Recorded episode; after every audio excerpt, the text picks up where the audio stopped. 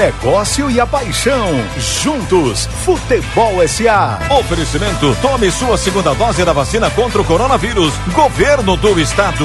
Como é que você entrou nesse mundo de futebol? Que torcedor é o Rodrigo Capello? E claro, muito bem-vindo. Eu, eu sou um torcedor bem fraquinho, cara. Isso, isso até me, me difere um pouco de, de outros jornalistas, né? Porque geralmente o jornalista chega porque ele quer ser jogador de futebol, não consegue e vai fazer jornalismo. Não é o meu caso. Eu já sei que eu vou ser um péssimo jogador de futebol desde a escola.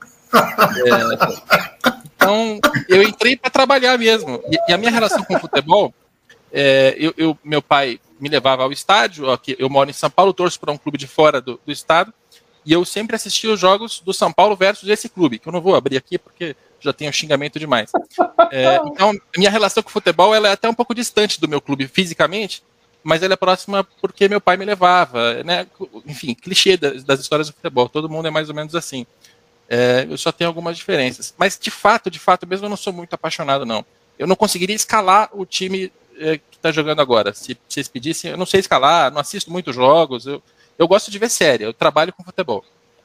Olha que massa. Que e massa, isso, você acha massa. que isso, de alguma forma, então, facilita, Rodrigo, para você fazer um trabalho tão denso e tão racional como esse que você faz, nessa devassa no, nas finanças dos clubes, nesse entendimento mais aprofundado do que acontece com os clubes, inclusive com projeções que você vai na mosca, desde o que aconteceu com o Cruzeiro. Aliás, você é muito querido pela torcedor do Cruzeiro, né? Somente aquele torcedor que não consegue entender a relevância e o quão positivo foi o seu trabalho para que ele entendesse, ele torcedor, o que estava acontecendo com o clube. Você acha que isso ajuda, esse distanciamento emocional com o futebol?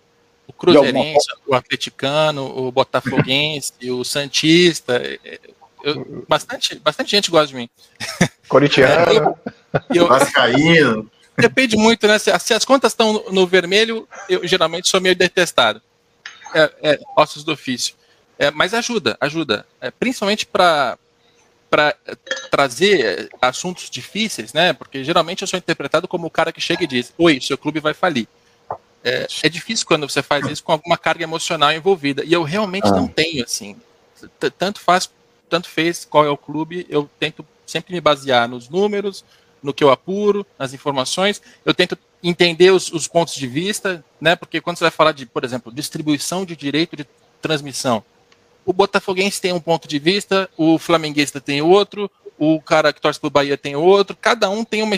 Eu tento sempre vestir os sapatos de cada um para entender. Fica mais fácil quando eu sou um torcedor porcaria, como é o meu caso. Olha isso, Davi Montenegro, Flamengo na TV sem som e futebol SA no fone de ouvido. Muito obrigado. Ô, oh, grande Davi. Um grande abraço para você. Legal. Olha, gente, o Rodrigo Capello, ele é jornalista do GE, faz um trabalho maravilhoso nesse estudo de, de, das finanças dos clubes e lançou o seu livro, que eu vou mostrar aqui mais uma vez. O Futebol como ele é. Você já deve ter ouvido falar desse livro, tá? Da editora Grande Área. E o Rodrigo Capello, ele fez um material tão denso que a sua mão de segurar o livro vai cansar, mas vai valer a pena. E eu quero dizer um negócio para você. Hoje, especialmente o Futebol SA vai trazer uma novidade e eu vou pedir para o Rodrigo Capello anunciar essa novidade em relação ao livro dele, O Futebol Como Ele É. Rodrigo, conta para o fã de futebol que está acompanhando a gente é essa novidade hoje, por favor.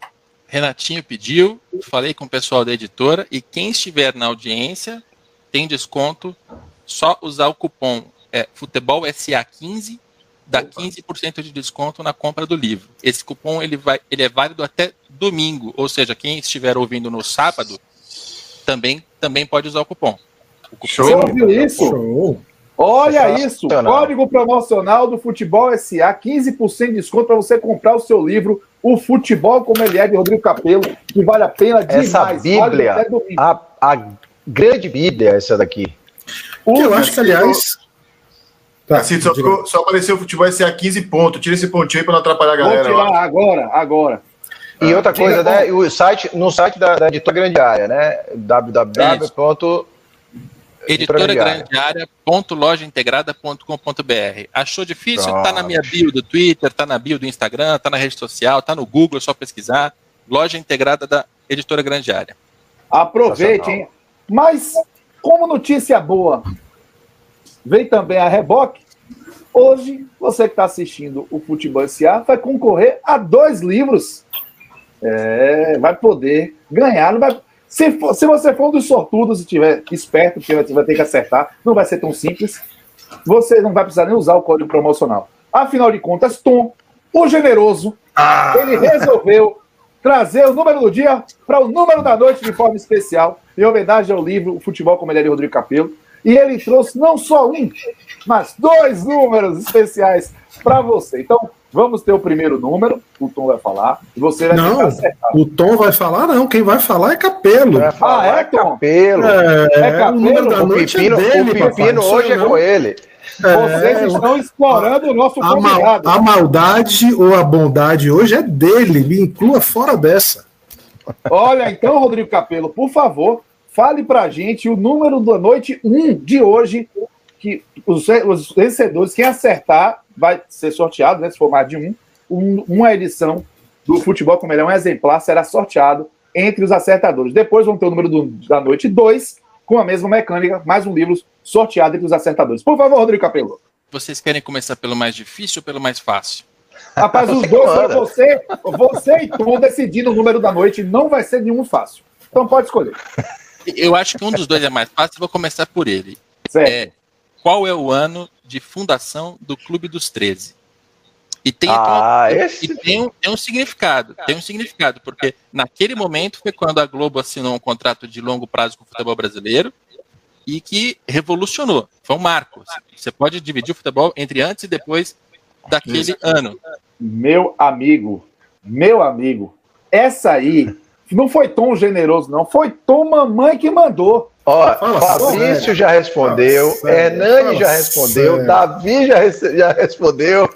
Nossa, Meu amigo, olha isso, olha o que você fez, Rodrigo Cabelo. É, Todo mundo tá querendo ganhar esse livro. Olha, meu vontade de ganhar o livro. Meu xará, Marcelo Brandão, Cello lá já errou, viu? Botou 86 lá, viu? Já errou. Já errou, já errou. De, deixa, deixa, deixa eu começar.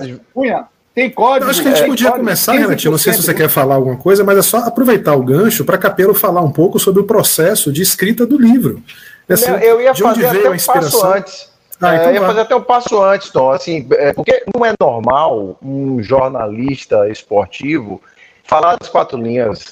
Você vai contar no dedo hoje, como referência, a gente tem Capelo, você vai olhar aí, vai buscar mais, vai ter dificuldade ali. Talvez alguém que tangencie rapidamente como é que vem esse insight, Capelo? Como é que você foi é, é, levado para essa correnteza do, do, do, do, futebol fora das quatro linhas, de abordar a gestão?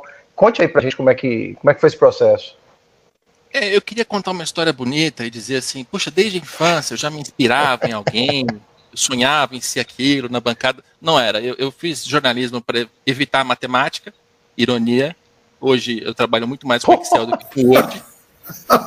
E, e um dos primeiros estágios que eu tive foi na Máquina do Esporte, que é um site de cobertura é, do marketing E aí, quando eu entro na máquina, claro, não foi proposital, assim, foi a vaga que, eu, que apareceu, que eu consegui. Aí eu entrei e vi lá o Eric Betting, vi o Guilherme Costa, que era editor do site.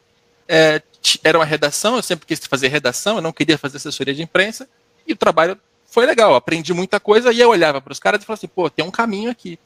Eu não preciso ser aquele jornalista que é setorista da portuguesa, depois setorista do Palmeiras, depois setorista da seleção brasileira.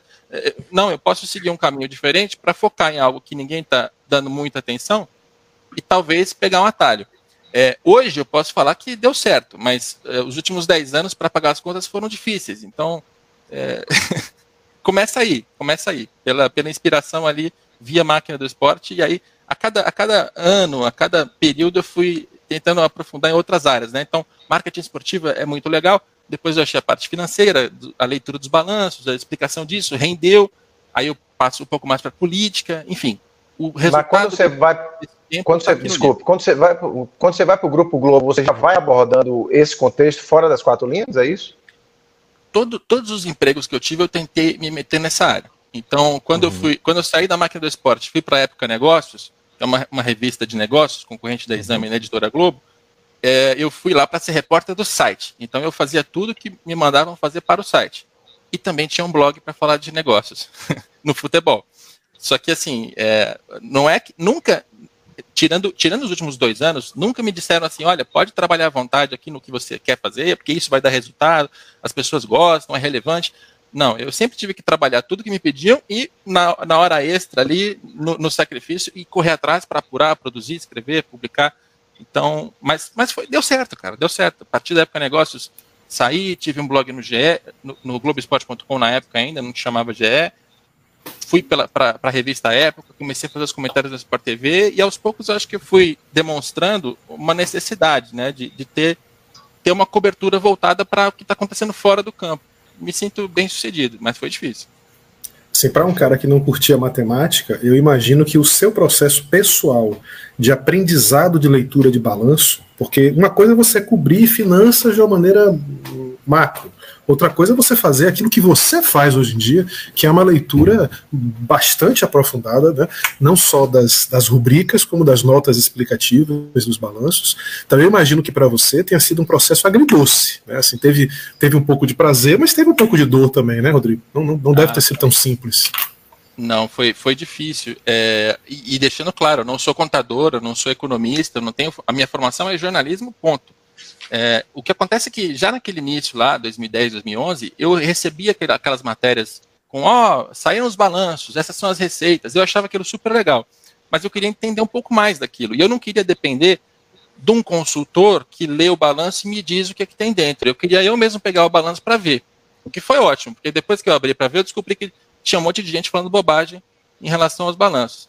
E aí foi, foi sendo de um jeito gradual, né? Começa ali entendendo receita e despesa, que é o mais basiquinho. Aí o César Grafietti, que é um cara absolutamente generoso, assim, um cara incrível. É. Ele me recebia na, no Itaú BBA. Ele tirava um tempo de graça na vida dele para me receber e falando, olha, essa linha do balanço é isso, aquela é aquilo. Ele, ele me ensinou de graça. Cara. Mas eu ia falar isso, legal, você sabe, você e César, você e César montaram uma tabelinha, uma dobradinha sensacional, espetacular, porque ah. você acabou sendo um jornalista que aprendeu a transitar pelo mundo da economia e ele se transformou num economista que aprendeu a transitar pelo mundo do jornalismo. Boa, porque vocês se complementaram. Né? Esse, essa, essa foi uma relação ganha-ganha para vocês dois.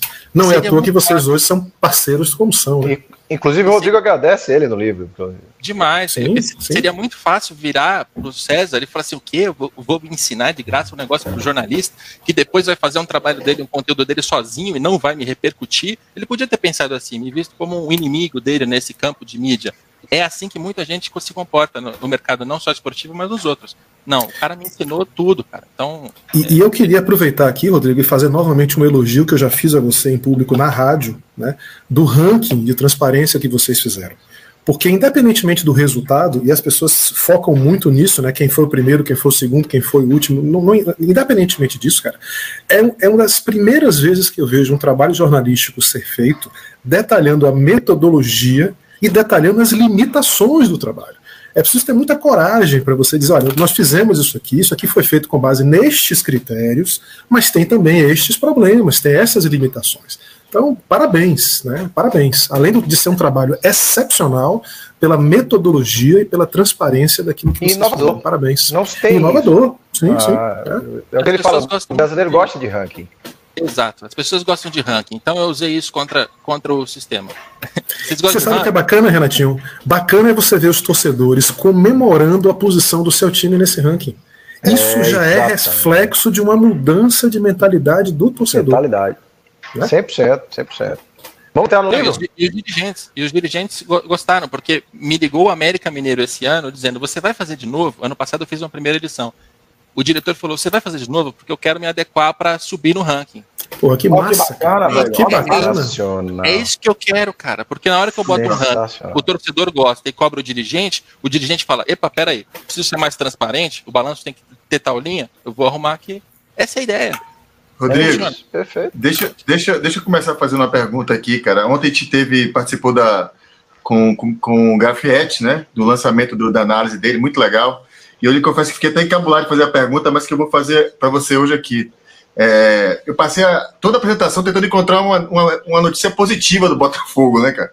E aí a única coisa que eu consegui de positivo foi a capacidade de fazer provisão de contingência. Botafogo era um time que fazia uma provisão bem direitinho, ela devia muito. disso já. Era a única coisa que eu conseguia extrair de positivo, de salvar. Mas aí, na linha disso, cara, eu queria que você falasse um pouco mais, assim, que nível estão, está a confiabilidade dos números dos clubes do futebol, de transparência, né, cara? Porque Boa, a gente sabe que tem muito esqueleto dentro do armário ainda para sair, né? Volta e meia aparecem uns aí. Verdade. Olha, melhorou, melhorou. Não dá para negar que melhorou. Se você comparar hoje com 10 anos atrás, 10 anos atrás com mais 10 anos, a qualidade dos balanços melhorou, o detalhamento, a confiabilidade, tudo isso está melhorando. Mas o futebol brasileiro tem clubes e clubes, dirigentes e dirigentes. Né? O, o, Botafogo tem um balanço que, até onde me consta, é um balanço bem detalhado e confiável. Mas, por exemplo, o Corinthians, que é um, um clube que eu publiquei o texto de finanças hoje, você abre lá entre as dívidas, aí você tem dívida de fornecedores, 217 milhões. Geralmente essa linha tem uns 4 ou 5 milhões nos outros clubes. Como é que o Corinthians tem 217? O que é que está lá dentro? Não tem hum. nota explicativa. Eles não abrem. Nossa. Provavelmente tem compra de jogador. Quer dizer, o Corinthians compra o jogador, aquilo está lá dentro, enfiado entre outras coisas. Quanto que ele pagou por esses jogadores? Quanto que ele tem a pagar? Qual, qual o valor das comissões? Quem são os intermediários? Esse tipo de informação deveria constar no balanço de um clube que quer ser o líder em tudo no Brasil, mas não tem. Né? Então, uhum. tem problemas. Isso para não falar do caso do Red Bull Bragantino, né? que é o, é o clube que publica cinco, seis páginas de balanço, esconde. Fez até gozação, né? Fez até gozação, não foi? É, e faz piada sobre o negócio. E trata como se fosse uma curiosidade do Rodrigo Capello. Não, não é uma curiosidade minha. É uma boa uhum. prática de mercado. É, então você tem clubes e clubes, mas, mas nesse, nesse ponto eu sou até é, assim otimista. Vai, as coisas estão melhorando. Estão, né? Capelo, é, dentro dessa lógica, você falou que é, já tem dirigente ligando para você, querendo saber sobre o, o ranking se vai ter para poder mudar de posição, mas já teve o contrário, já teve dirigente ligando para tentar lhe, lhe apertar. Você, lógico que você não vai precisar dizer de onde que clube, quem foi, a gente sabe que isso é muito delicado. Mas eu tenho curiosidade para saber é, é, se é devaneio do meu juízo, se realmente estamos ali lambendo o chão. Teve dirigente ligando para você dizendo pare com isso, que você não sabe o que está fazendo e seu trabalho está atrapalhando meu clube? Dirigente? Não, não, isso não aconteceu não. O, o, que, o que acontece é assim, um avanço. Eu fiquei preocupado dele ser ameaçado mesmo, que eles foi, né? E, é. os caras acabam né, saindo do conforto. Diz, Capelo. O diretor de comunicação às vezes liga para questionar, para dizer, não, mas essa palavra, esse tom. Uma coisa boa que acontece comigo é que raramente eu não me lembro de um dirigente ligar e falar assim: não, você errou aqui. Isso aqui está ah, errado. Que bom, que bom. Então, essa, é essa é a minha maior preocupação. E essa geralmente eu não tenho. Agora, quando o dirigente fica incomodado, fica puto, ah, beleza, aí não gostou da palavra, achou que eu usei catástrofe deveria ser apenas péssimo, tudo bem, aí é uma outra questão. O que acontece, cara, e aí, aí é uma parte incômoda, é que as reclamações elas não vêm para mim, elas vão muito acima da minha cabeça. Hum. Então, vou dar um exemplo dando nome, não tem problema. É, eu estava na revista Época escrevendo essa série de finanças e eu escrevi em 2018 sobre as finanças de 17. Internacional de Porto Alegre. Estava na segunda divisão, voltou em segundo e voltou com uma folha salarial que era maior do que ele tinha na primeira divisão e maior, muito maior do que a do América. Sinal claro de ineficiência. Fiz o texto e fiz a crítica onde eu achei que tinha que fazer. O então presidente do Internacional, Marcelo Medeiros, pega um avião com a equipe dele, vai para o Rio de Janeiro e se reúne com toda a cúpula do jornal O Globo é, que, é, na verdade, a época e o Globo fazem parte da mesma empresa, né? Da Infoglobo. Uhum. Se reúne com toda a cúpula para fazer todas as suas cobranças, questionamentos, reclamações, tal, tal, tal, tal, tal.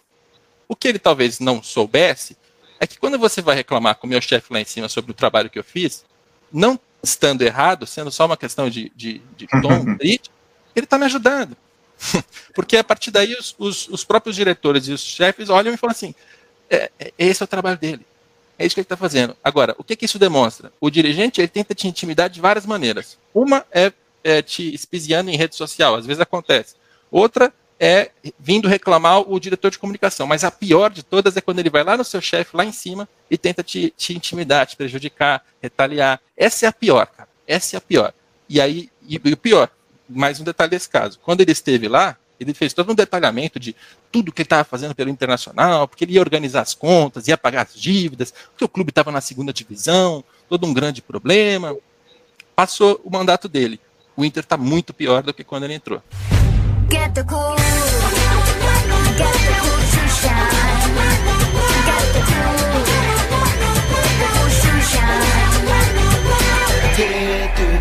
Futebol SA. E aí eu sumi da sumida. Vamos vencer a pandemia. A segunda dose da vacina. É bom pra você, é bom pra Bahia. Olha lá quem vem lá, meu povo. Não foi fácil, a gente viu, mas vacina chegando na Bahia. Melhor governo do Brasil. O corona é um vírus danado, mas baiano não foge, vai pra cima. E com fé e com trabalho dobrado, tá chegando pra gente. Mais vacina, tá chegando pra todo baiano. É pra bater no peito e dizer: Bahia, meu orgulho. Nós vamos vencer. Olha lá quem vem lá de novo. Não vacile, não vai esquecer. Se ligue na segunda dose, que é pra gente se proteger. Olha lá quem vem lá, meu povo.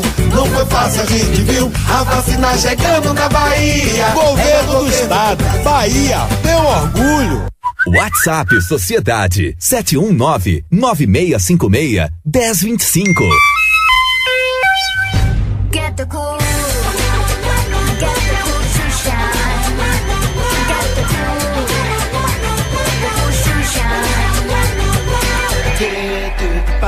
Futebol SA. Falando sério agora. Não suma não. Apareça para tomar sua segunda dose da vacina contra o coronavírus. Somente com as duas doses é que você completa a sua imunização e ainda faz sua parte, ajudando a proteger os outros, para essa Covid ir embora. E além da segunda dose, tem que lembrar sempre também, mesmo vacinado, os cuidados continuam. Tem que seguir usando máscara, higienizando sempre as mãos com água e sabão ou usando álcool em gel. E nada de colar em aglomerações. Até vencermos essa batalha, a atenção é a mesma. Então não esqueça: tomou a primeira dose da vacina? Volte para a saideira. Tem que tomar a segunda. Só melhora se todos fizerem a sua parte. Governo do Estado, Bahia, meu orgulho. Epa, e não é número de telefone ou site, mas vale repetir, hein? Antes de se despedir, não esqueça: tome sua segunda dose da vacina contra o coronavírus. Como é que foi é, esse início desse trabalho? Como é que você se sentiu percebendo é, aquela coisa assim, olha onde é que eu estou me metendo de vez, né? Porque você vai tratando com, com balanços, com transparência, ok, mas no momento que você chega para um torcedor acostumado a vencer, para um torcedor que está ali na crista da onda e diz, ó, como você brincou com a gente, o seu time vai falir, Aí você seu brincou... é o caso de polícia. Seu é, time, é, seu time é o caso de polícia. Você cutuca a onça com vara curta, né, velho? No caso, a raposa. Como é que foi esse momento para você? é, todos os dobramentos desse momento em que você é, jogou ali luz nos grandes problemas que o Cruzeiro já estavam vivendo. Até deixo é, o merchandising, porque toda essa história do Cruzeiro é, são os dois capítulos de Cruzeiro que eu tenho no livro. É, Aí, Inicialmente ó. eu até ia falar Opa. de família Massa, Felício Brand. Eu estava com o olho mais no passado do Cruzeiro. Quando eu fiz a, a reportagem, aí eu, eu falei, não, não tem outra história. Eu tenho que contar passo a passo como é que ela aconteceu. Então tá tudo no livro. Eu vou dar aqui uma resposta breve. É, e, cara, começa com o balanço financeiro, como, como não podia deixar de ser. Quando o Cruzeiro é, pega lá o Arrascaeta, que ele vende em 19, mas contabiliza no balanço de 18, aquilo estava errado, eu entrei no, entrei no Sport TV e, e, e, detonei. Falei, cara, isso aqui é brincadeira, isso aqui é para é reduzir artificialmente o prejuízo para enganar o governo, porque o governo tem, tem profut em cima, tem regras a cumprir em termos de, de déficit. Como eu fui é, crítico em relação àquilo, eu saí do programa, ligou, tocou meu celular com uma pessoa que eu já conhecia, dizendo: Olha, eu tenho documentos em relação ao Cruzeiro. Eu vou, eu vou ir te passando os documentos, você vai fazendo as matérias, a gente vê onde é que vai dar. E aí eu falei: Olha, eu não vou trabalhar assim. Você vai me passar tudo, eu vou checar tudo, e aí quando a história tiver, tiver conferida e ela parar em pé, a gente vai fazer uma grande reportagem blefei, porque se ele dissesse não, assim não me interessa, ele podia dar para a concorrência. Eu não ia gostar, mas tudo bem. Funcionou. E aí, coincidentemente, naquele mesmo dia, essa foi a primeira fonte. Uma segunda fonte procurou dizendo, cara, tem coisa errada lá. Tem alguém aqui que tem acesso a contratos e tem coisa para me entregar. Te interessa? Interessa. E aí ele encontrou essa pessoa, pegou um pendrive, voltou para casa, me mandou. Passei a madrugada é, vendo o que tinha dentro daquele pendrive.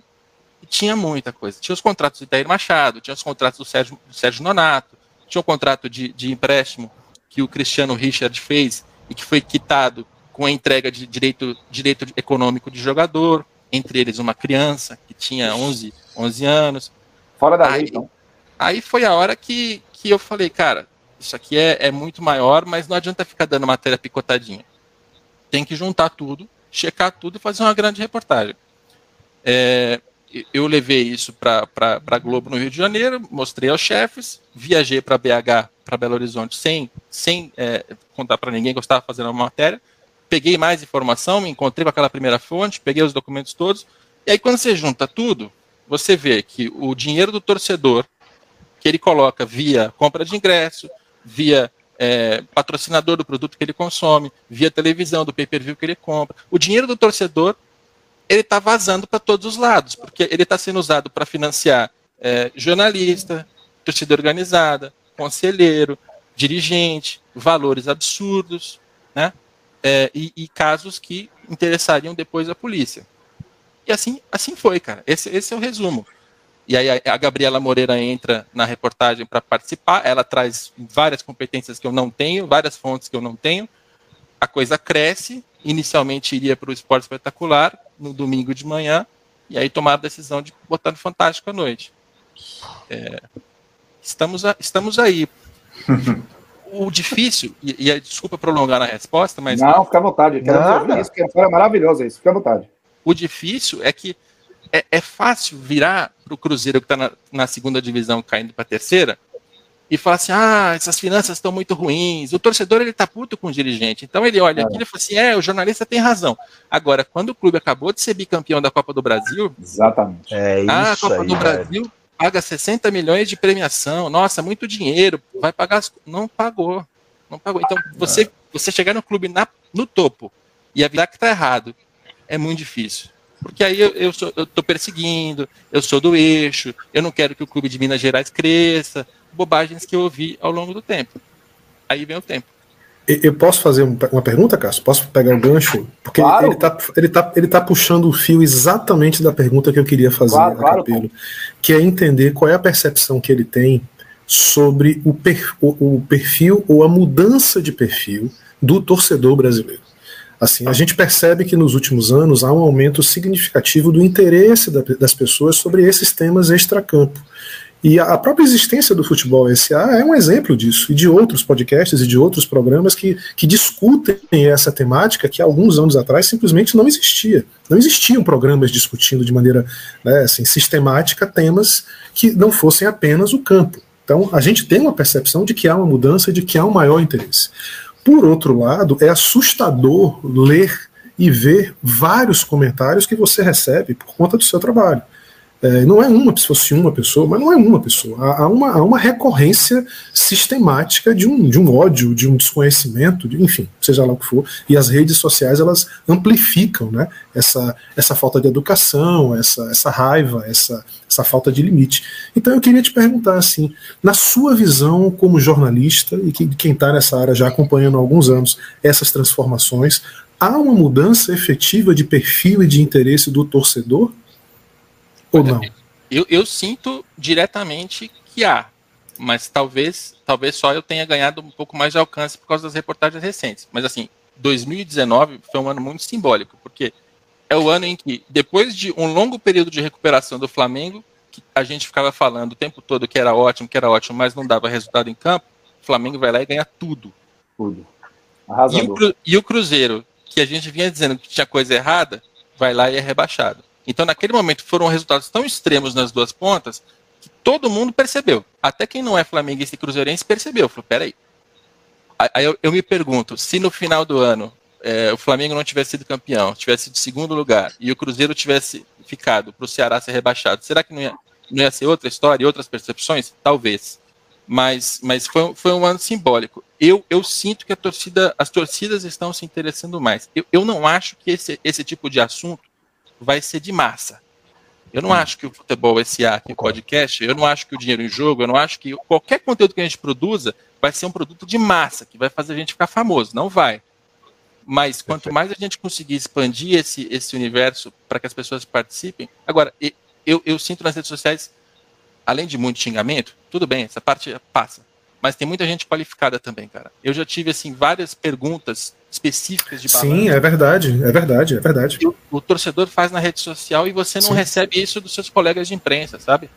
É, Vivemos isso aqui no futebol É, é verdade, é verdade. Tem... Não, ó, basta você olhar no chat é nosso aí. O, o chat nosso, você olhar, é diferente. O, e vou fazer tá pergunta do Davi Montenegro já já.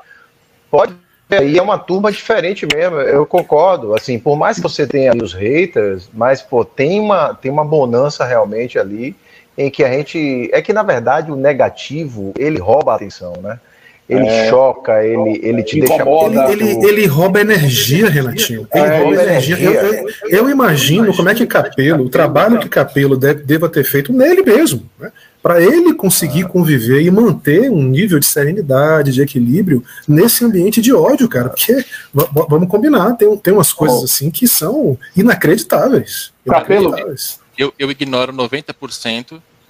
Tem uns, uns 8% ali que eu, que eu respondo dando uma, uma zoada, porque às vezes, eu vejo. às vezes ajuda a, a despilar, né? Dá uma zoada legal.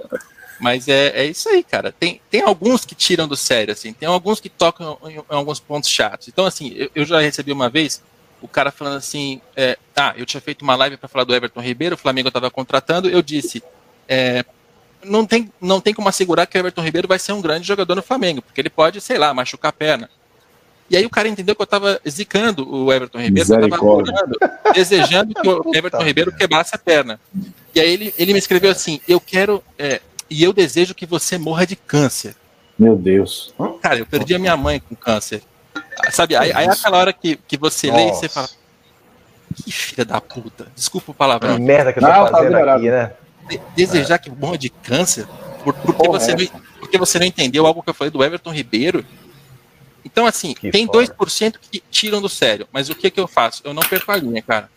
Esses aí eu não vou responder, entendeu? Eu não vou xingar é. de volta. Não você silencia, se tenta silenciar, se for outra rede social, usar outro recurso, realmente eu imagino. Bloque que... e segue o jogo, né? Bloque e segue é, o jogo. Eu não bloqueei ninguém. Cacito, eu, eu, aqui eu, eu, quero, ah, eu quero fazer uma pergunta aqui do Davi oh, do Capelo. Tá aqui, ó. Capelo hoje se fala até de liga. Mas você acredita que quem mais pode fazer pelo futebol brasileiro é um delegado da Polícia Federal e um procurador da Fazenda? Digo porque Não repassar imposto federal é crime que muitos dirigentes cometem de forma contínua sem investigação alguma. O que, é que você acha, Capelo? Boa, Davi.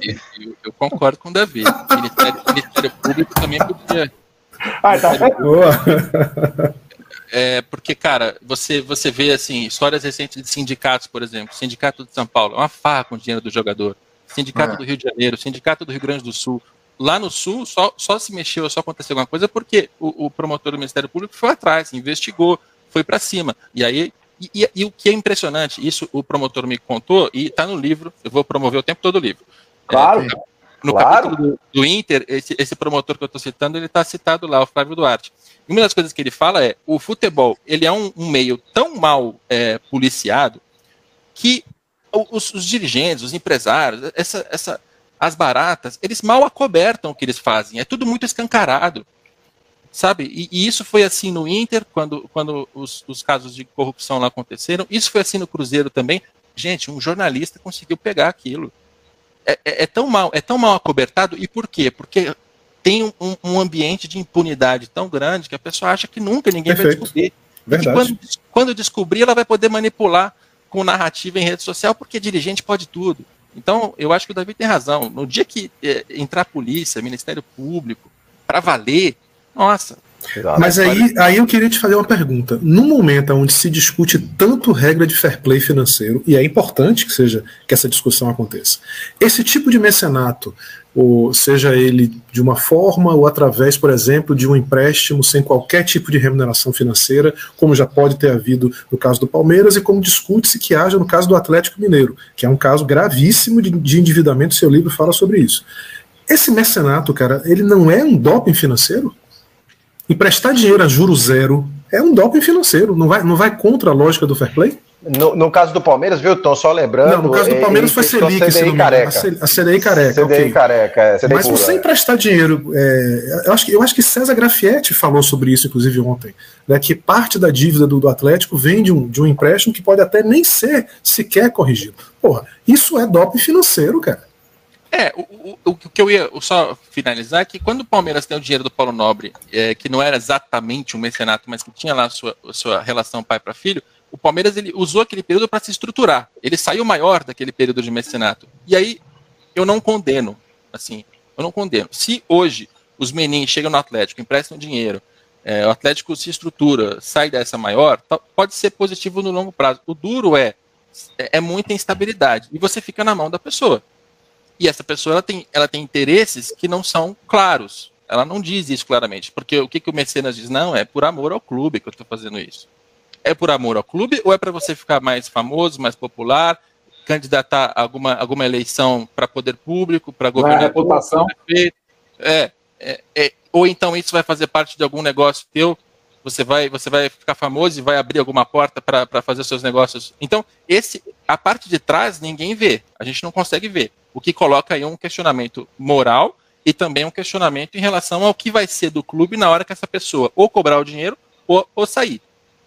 Essas histórias costumam acabar mal. O Palmeiras com o Paulo Nobre foi um exemplo diferente. Agora, fair play financeiro na parte do doping, eu confesso que eu não tenho uma opinião fechada. Assim. O que, que é muito ruim quando a gente olha para Europa, Manchester City, Chelsea, é que os caras entraram, colocaram muito dinheiro, inflacionaram o mercado e causaram distorções econômicas que, prejudicaram todo mundo. Né? É, até que ponto o dinheiro do Atlético, do, do Menin, ou o dinheiro da Leila no Palmeiras, está causando distorções no mercado esportivo? Não sei. É, você proibiria? Eu, eu, também não sei se eu proibiria. Tem um pouco de doping financeiro? Tem, mas, poxa, então a gente vai proibir que, que o mecenas ou que o dono do clube de fato bote dinheiro e vai proibir por quê? Eu, eu não, tenho, eu não tenho certeza para te, te, dar essa resposta. Mas aí, Rodrigo, a lei que eu não sei se isso, como é que isso passou e se passou também, mas existia aquela previsão do, do cara que tinha grana colocada no clube poderia tra transformar isso em controle acionário, né? Ou seja, de alguma forma seria meio que regularizar a situação que hoje já meio que acontece muitas vezes, né? Então é uma questão que, que tá aí, né? É a equity, né? É, mas mas, é. mas eu, tenho, eu tenho um receio disso, cara, porque o que Também tenho, também tenho, também é uma, é uma compra hostil. Então Exatamente. hoje o, o Menin está emprestando dinheiro ao Atlético é, a, centenas de milhões. Ok. Aí daqui a dois anos ou um ano, o Atlético se estrutura, monta, está preparado para virar empresa. Virou empresa, o que é que faz aquela dívida? Ah, não, converte em, em parte do, da propriedade do clube. Será que o, torcedor que hoje está feliz, ele sabe disso? Concordo. Ele sabe, ele sabe que o clube dele está sendo, tá sendo comprado? Eu não estou dizendo que isso está acontecendo, estou trabalhando no campo da hipótese aqui. Sim, sim. Uhum. Mas é uma hipótese que pode acontecer. E que a lei traz, hein? E que a lei está trazendo, né? A lei está é, trazendo isso. É. E, e aí, assim, você vai migrar para esse modelo, é o seguinte: o cara gosta do seu clube, ele botou dinheiro, você adorou. Mas dali em diante você não sabe o que vai acontecer. E se a administração que ele fizer for muito ruim, você consegue trocar ele com uma eleição? Você consegue tirar o clube da mão dele? Não consegue é. mais. Todo modelo tem prós e contras. E essas histórias de mecenato, elas sempre têm alguma explicação atrás delas, seja finalidade política, de, de poder público mesmo, seja finalidade econômica para outros negócios da pessoa, seja uma compra hostil que alguém vai fazer aqui no futebol brasileiro. Eu acho, eu acho que mais importante do que trazer um juízo aqui de dizer não deve acontecer, eu não sei. O que eu acho que as pessoas têm que saber. O torcedor tem que saber desse risco. Talvez o clube dele esteja sendo comprado sem que ele saiba disso. Então estamos aqui para alertar.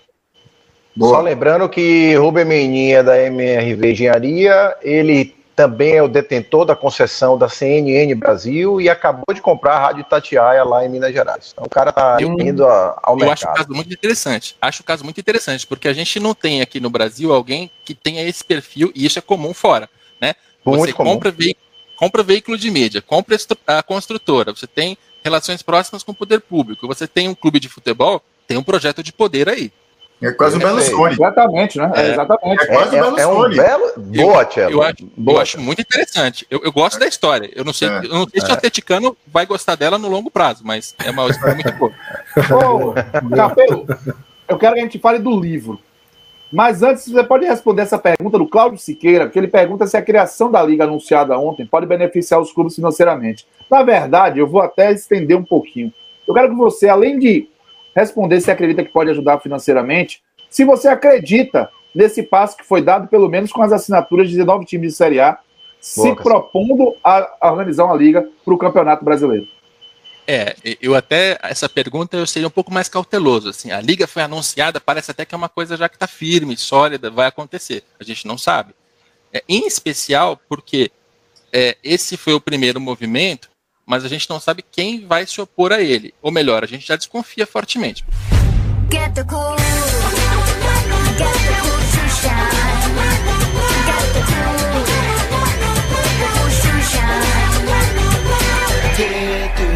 Futebol SA. E aí, eu sumida, sumida. Vamos vencer a pandemia. A segunda dose da vacina. É bom pra você, é bom pra Bahia. Olha lá quem vem lá, meu povo. Não foi fácil, a gente viu, mas vacina chegando na Bahia. Melhor governo do Brasil. O corona é um vírus danado, mas baiano não foge, vai pra cima. E com fé e com trabalho dobrado, tá chegando pra gente. Mais vacina, tá chegando pra todo baiano. É pra bater no peito e dizer: Bahia, meu orgulho. Juntos nós vamos vencer. Olha lá quem vem lá de novo. Não vacile, não vai esquecer. Se ligue na segunda dose, que é pra gente se proteger. Olha lá quem vem lá, meu povo. Não foi fácil, a gente viu a vacina chegando na Bahia. Governo do Estado, Bahia, meu orgulho. WhatsApp Sociedade 719 9656 1025.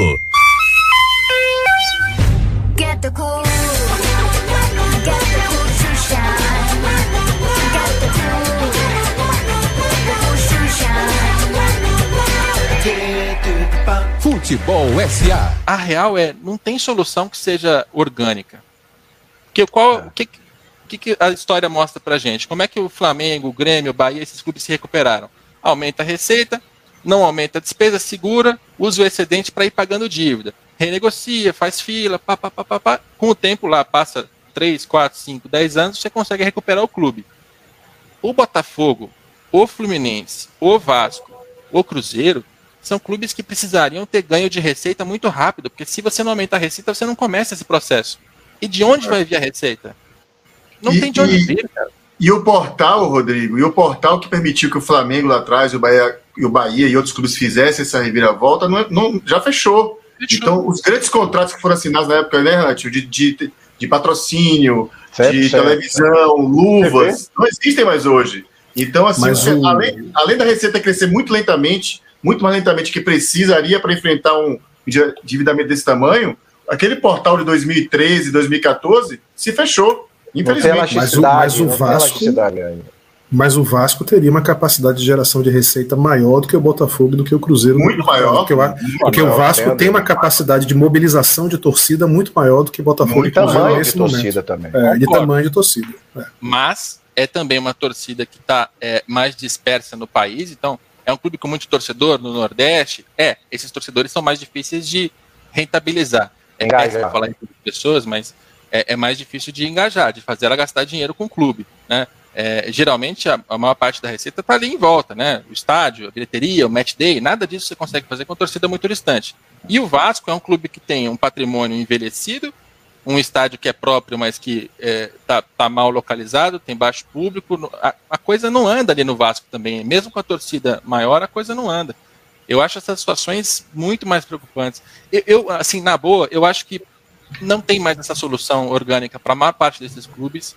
E a gente vai ter nessa próxima década uma sequência de recuperações judiciais, recuperações extrajudiciais, renegociações extremamente agressivas, é, o que a gente vai ver de quebradeira nesses próximos anos, é, até porque isso já está acontecendo, né? Já tem muita gente fazendo lobby da recuperação judicial, tem gente tentando mexer na lei, tem, tem, tem.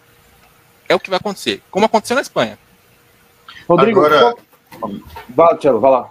Não, só ia complementar que ele falou que essa questão do, de, de o Vasco, mesmo Botafogo, né? Tem, tem uma torcida muito espessa pelo país, não está concentrada na sua capital, por exemplo. Mas a gente já falou sobre isso aqui, né? Esses clubes, como a maioria dos clubes do Brasil, não sabem lidar com o torcedor que está distante. É incrível ah. isso, cara. O Botafogo lançou ontem o nosso novo programa dele, que é o Camisa 7. Eu já me cadastrei, obviamente. A metade dos torcedores do sócio torcedor estão fora do Rio de Janeiro, fora do estado do Rio de Janeiro. Esses caras não tinham relação nenhuma com essa torcida, como não tem a do Vasco, que não tem também.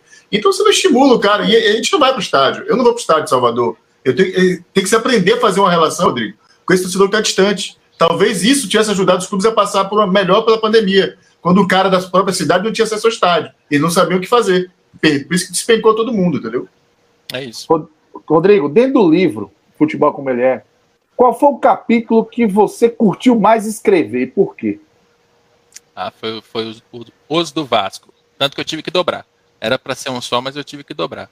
Por quê? Porque uma, uma coisa incrível no Vasco é que ele tem um personagem, o Eurico Miranda, que está numa fase da vida que é a melhor possível para você poder contar a história dele, porque ele está assim, ele, ele, morreu poucos meses depois que eu entrevistei Caramba. ele. Eu entrevistei ele em novembro de 18, ele foi morrer no começo do ano seguinte. Então foi uma das últimas entrevistas que ele deu. E foi uma entrevista, cara, que, assim, eu fui ao Rio de Janeiro, paguei do meu bolso aqui, peguei um, um, avião, fiquei lá num hostel, fui entrevistá-lo, e aí a pessoa falou assim: não, vai para São Januário, que ele vai te, te atender à tarde. À tarde que horas? Não, à tarde. Tá bom, cheguei lá duas da tarde, ele foi chegar nove da noite. Então eu passei, assim, várias horas ali sentado esperando, e aquilo acho que foi aumentando a expectativa. Aí quando chega o Eurico, o Eurico no fim da vida, ele estava enfrentando o terceiro câncer, um câncer no, no cérebro, ele estava muito, muito é, envelhecido, combalido, estava tava numa situação realmente espantosa, ainda mais para alguém que sempre foi tão enérgico, né? Alguém que foi sempre tão, tão briguento. E a entrevista em si foi uma delícia, porque a entrevista, uma delícia, estou falando do ponto de vista de jornalista, tá? Sim, sim. Ah né? Porque senão pode parecer que é meio mórbido, mas o Eurico ele, ele não conseguia é, falar com velocidade, ele foi aos poucos. Uma entrevista longa, arrastada, você foi, foi falando aos poucos. Ele não conseguia ir muito mais rápido que aquilo. E eu tive a clara sensação de que ele estava prestando contas. Não a mim, porque eu não sou ninguém. Ele estava contas a si mesmo. Muito forte. Ele estava contando a própria história uma das últimas vezes. Sem filtros. Sem filtro. Sem filtros. Então aquilo foi, aquilo, cara, eu me arrepio toda vez. E foi, e eu tento na entrevista assim, usar ela como um fio condutor para contar a história do Vasco. Mas tem também algumas questões pessoais que eu faço no final ali. E aí quando ele, ele admite que é, ele parece que tá fraco, mas ele não tá. Aí eu pergunto, você chora? Ele falou, é, mas não é fraqueza. Puta que pariu. Oh, caramba, velho. Caramba, assim, então, assim, foi, foi, também. foi uma visão do Eurico que eu não tinha. E o Eurico é um personagem que ele aparece praticamente no livro inteiro. Porque no capítulo do Fluminense, ele tem. Ele, tá... é, ele empresta dinheiro. No capítulo do Grêmio, ele é aliado do Fábio Koff. No capítulo do, do lá na frente, ele está participando. No último ele capítulo. Ele mela o dos 13, faz aquela rola. Exato. Então, Eurico... isso, isso mudou a sua visão sobre ele, Capelo? Você passou a vê-lo de uma forma diferente depois dessa entrevista? Acho que sim. Acho que sim. Eu, eu, eu, eu acho muito perigoso quando a gente tira conclusões sobre as pessoas de um jeito meio binário, assim. Bom, mal. Né? Eu acho que as pessoas são complexas, as pessoas são difíceis de entender. E o Eurico, quando você coloca aquilo na história do Vasco, ele foi o dirigente que fez do Vasco o maior clube possível nos anos 90, porque ele tinha virtudes que eram incríveis e que eram apropriadas para o futebol da época. Quando o tempo passa, o Eurico Miranda, ele não, ele não é mais o dirigente que o futebol pede. O futebol de hoje pede um, um cara mais profissional, um cara que seja perfeito. mais atualizado, que seja perfeito, né, perfeito. que delegue. Não, não adianta mais ser um ditador hoje. É, você precisa de outras virtudes. E o Eurico não tinha. E aí ele passou a ter defeitos. E esses defeitos levaram o Vasco a uma, a uma decadência do qual ele não voltou até hoje. Então eu acho que é uma história tão rica da pessoa e ao mesmo tempo, quando você entende o Eurico, você entende o Vasco, então é um capítulo, é, são dois capítulos que eu que eu gostei muito de fazer e, e, foi um processo de redação difícil, porque eu gosto de escrever à noite. E eu escrevia assim, duas, três, quatro da manhã, às vezes travava, às vezes voltava, e foi tanto Eurico, Eurico, Eurico, Eurico, que eu, eu ia dormir cinco da manhã, tinha pesadelo com o Eurico. É, eu tinha pesadelo com o Eurico, cara. O Eurico apareceu o tempo todo. Aí teve uma, umas Caramba. duas semanas que eu pensei mal, sabe? Aí eu vomitava. É, Caramba, velho. E Eurico com pesadelo. Cara, foi um processo meio maluco, assim. Então, são. Que imersão, muito bom. Você levou quanto Mergulhou. tempo para terminar de escrever o livro todo, Capelo? Quatro anos. Quatro anos, né? Cara, o livro, deixa eu falar um pouquinho aqui do, ah. do livro, porque eu, eu já li algumas, já vi São Paulo, já vi o Santos, e a vantagem do livro é essa: você tem duas opções, você pode seguir a ordem é, de páginas de dele páginas, mas você é. pode chegar aí, ó. Vou ler agora sobre o, o Corinthians, vou ler sobre o Flamengo, vou ler sobre o Bahia. O Bahia, inclusive, Cássio Cardoso, Boa. o nosso Cacito, está lá. Eu tinha esquecido. Eu, você virou esquecido famoso cachorro? Ele não falou nada, hein? o Capelo falou comigo no, no inbox do Twitter. em 2020, é, velho. isso em 2020. Legal. E, assim, e, e tem algumas família. coisas.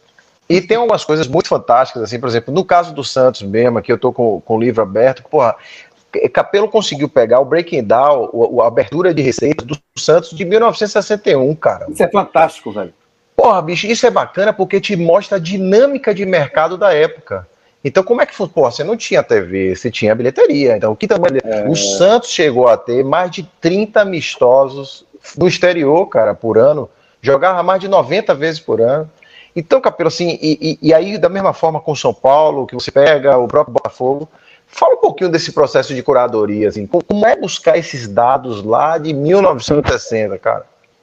É, cada, cada capítulo foi uma maluquice, né? E aliás, o projeto todo é muito imbecil, assim, né? Porque você, você vai fazer, você vai contar uma história, você parte de uma ideia abrangente e você vai afunilando no tempo e na, nas histórias para chegar.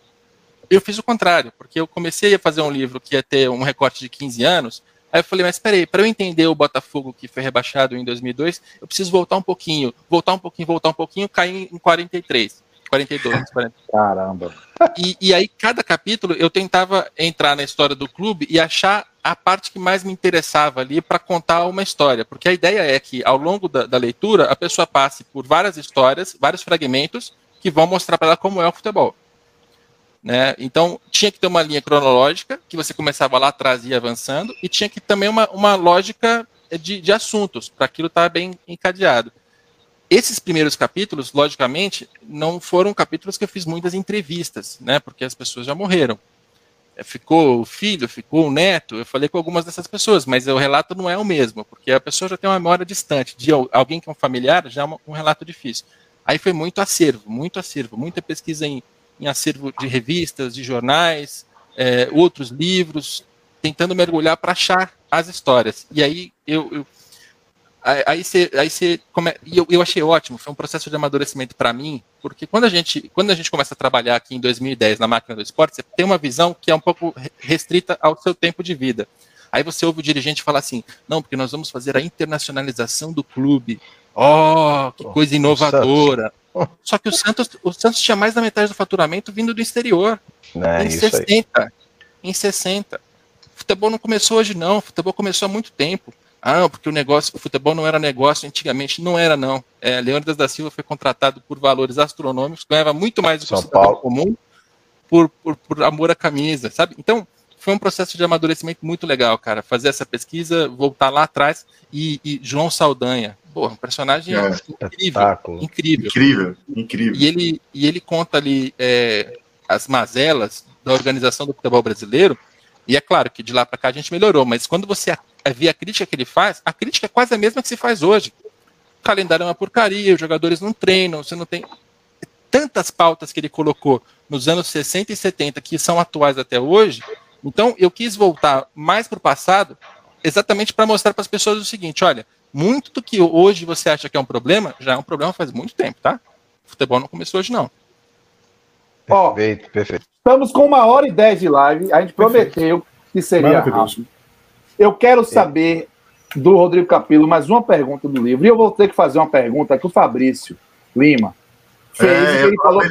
Tem que subir essa pergunta dele. Ele tem que fazer essa pergunta dele. Antes, eu vou saber, eu quero saber do, do Capelo o seguinte: qual foi, dentro dos seus estudos de aprofundamento de histórias de clubes, o capítulo que mais surpreendeu pelo resultado, pelo que ele apresentou de conhecimento, de informação que você não fazia ideia que existia em relação a determinado clube?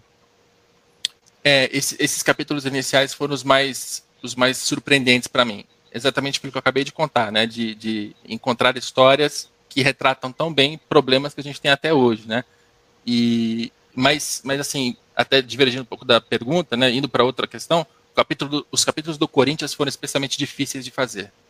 Então, porque... eu queria perguntar isso aí um pouco para você. Os mais complicados. Como é que foi essa, essa, esse, essa entrevista, eu, cara, eu tô vendo o Andrei conversando com você naquele linguajar dele, mandando. Tem um trecho que ele inclusive chega o seguinte: olha, tá lá no livro, tá lá no livro. Do Lula para baixo, eu quero que todo mundo vá tomar no cu. Desse jeito na entrevista, ele fala. então, então, assim, fale um pouquinho como é que foi essa, essa coisa aí, porque o Andrés é um personagem bem interessante de futebol. Muito interessante. E também estava num ponto ótimo para pegar a história dele, porque ele estava encerrando o segundo mandato dele. Né? É bom quando você conta a história e ela está próxima de um desfecho ali. Ele não morreu, ele está vivo, ele está participando ainda, Isso. a gente não sabe o que vai acontecer dele, mas a, aquele momento da vida dele fechou, encerrou, e ele estava no momento também de uma certa prestação de contas. Então, a entrevista ela foi no momento ideal. Mas foi um capítulo difícil de fazer, capítulo, também dobrei por esse motivo, porque quando eu comecei, diferente dos outros clubes, eu já sabia quais histórias tinham que ter lá. Tinha que ter a contratação do Ronaldo, a volta da Série B, tinha que ter a implosão do Clube dos 13 e tinha que ter a construção da Arena Corinthians. Neoquímica Arena, perdão. Não me acostumei ainda com o name é. e, e aí e são histórias que elas são muito conhecidas. E de tão conhecidas, as pessoas elas têm certezas em relação a elas elas têm certeza de que o Clube dos Três acabou porque a Globo orquestrou e fez né, um, deu um grande golpe. Elas têm certeza que. É, e aí é difícil contar uma história que as pessoas já acham que conhecem, porque quando você vai checar, vai testar, vai entrevistar, vai ouvir as pessoas, às vezes não é bem aquilo. Então eu, eu espero eu espero rejeição assim, eu espero que alguém leia e me diga assim, você tá maluco, nada a ver, não foi assim não, tal. É, e, e ao mesmo tempo são capítulos em que pela primeira vez, o Andrés falou sobre aquilo. Pela primeira vez, eu consegui mostrar um pouco do lado da Globo. Sem um personagem falando em on, falando com o gravador ligado, mas tendo entrevistado muita gente. Então, é, é a primeira vez em que essa história vai ser contada pelo lado dos vencedores. O que é até uma ironia, né? Porque a, Normalmente é, assim. né? É, geralmente exatamente. se diz que quem conta a história são os vencedores. No caso do Clube dos 13, não. Quem contou a história foram os derrotados. Foi o Fábio Koff, a Ataíde Gil Guerreiro essas foram as pessoas que contaram a história e que pegou. Então, é, foi um capítulo assim muito desafiador. Mesma coisa com a Arena Corinthians, né? Ah, todo mundo sabe como é que foi. Não, na hora que você vai botar o fato na cronologia, checar, entrevistar, entender, é difícil, cara. Então foi uma apuração aqui, assim, que eh, foi difícil de fazer. Foi muito difícil de fazer, mas eu gostei muito do resultado porque casou tanto histórias relevantes, importantes para todo o futebol, importantes para o Corinthians, com uma entrevista do Andrés que, que é que é incrível. E que termina também como o Eurico com uma parte pessoal, né? Comigo perguntando para ele: valeu a pena ser presidente do Corinthians? Foi. Não valeu. A minha, minha filha tá, tá na faculdade de medicina, pergunta para ela o que, que, ela acha. Todo mundo chama o pai dela de, de bandido. Eu não tô na Lava Jato, eu não tô na Lava Jato, cara, mas eu falo e as pessoas não acreditam. Sabe, ele, ele fala isso. Você acha que se eu tivesse alguma coisa eu não estava preso, cara? Prenderam todo mundo. Ele fala isso muito na entrevista, inclusive. Eu sou, eu sou bonitão, então a é. frase, e essa frase que ele falou, ela me marcou muito também. Do Lula para baixo, vai todo mundo tomar no cu. É isso aí, por isso aí. Que preciosidade, que preciosidade. Olha. Cito, sobe o código aí na tela, vá, porque o pessoal tá pedindo toda hora para subir o código. Aí. Isso, código, isso, isso, isso. Agora, código promocional Futebol SA15. O, e o link, né? E o link para a tá... página. E o, o link para a página. A gente vai botar o link na descrição do vídeo. Editora Grande Área. A gente tem aqui é, uma informação do Aníbal que estava tá, esgotado, hein, Capelo? Tá assim, é? Rico, Não, meu bom? A, a capa dura está esgotada porque ela teve uma, um período de venda de duas semanas. A brochura, que é o livro comum, está à venda. Podem comprar à então, vontade. Esse é o futebol que eu queria chegar.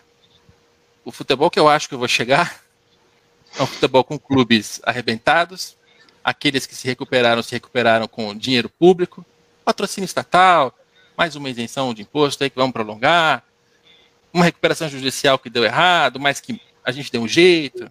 Eu acho que a gente vai, vai ainda perder muito dinheiro. Nós aqui, nós cinco, quem está assistindo a gente, a gente ainda vai contar muito tempo com o Estado no, no futebol para desfazer as, as, burradas que os nossos dirigentes fizeram. Então, esse, o DeLorean que eu acho que vai chegar é esse. Eu espero chegar no primeiro. Que, que beleza! Rodrigo beleza. Capelo, muito obrigado pela sua participação aqui no Reunião de Pauta do Futebol SA. Desde já o convite já está feito para uma outra edição, para a gente aprofundar os capítulos do livro, aprofundar a Liga de Clubes, aprofundar uma série de assuntos que nós temos certeza que podemos debater aqui com muita riqueza de detalhe e conhecimento. Obrigado pela sua participação. Cello, Tom, Renatinho. Cacito, lembrando que também, o programa nosso de sábado também vai ser sobre o futebol como ele é, sobre o livro especial, e nós vamos sortear mais dois livros lá. Mais dois livros, hein, serão sorteados, exatamente, mas um deles é o meu, porque por ele eu briguei quando chegou aqui, e o Stag entregou direto na cara de Renatinho, eu tô retado com isso. Capelo, obrigado. Um abraço, Rodrigo Capelo, um abraço, Cello, Tom, Renatinho, um abraço para você que acompanhou a gente. Obrigado, valeu demais. Um beijo.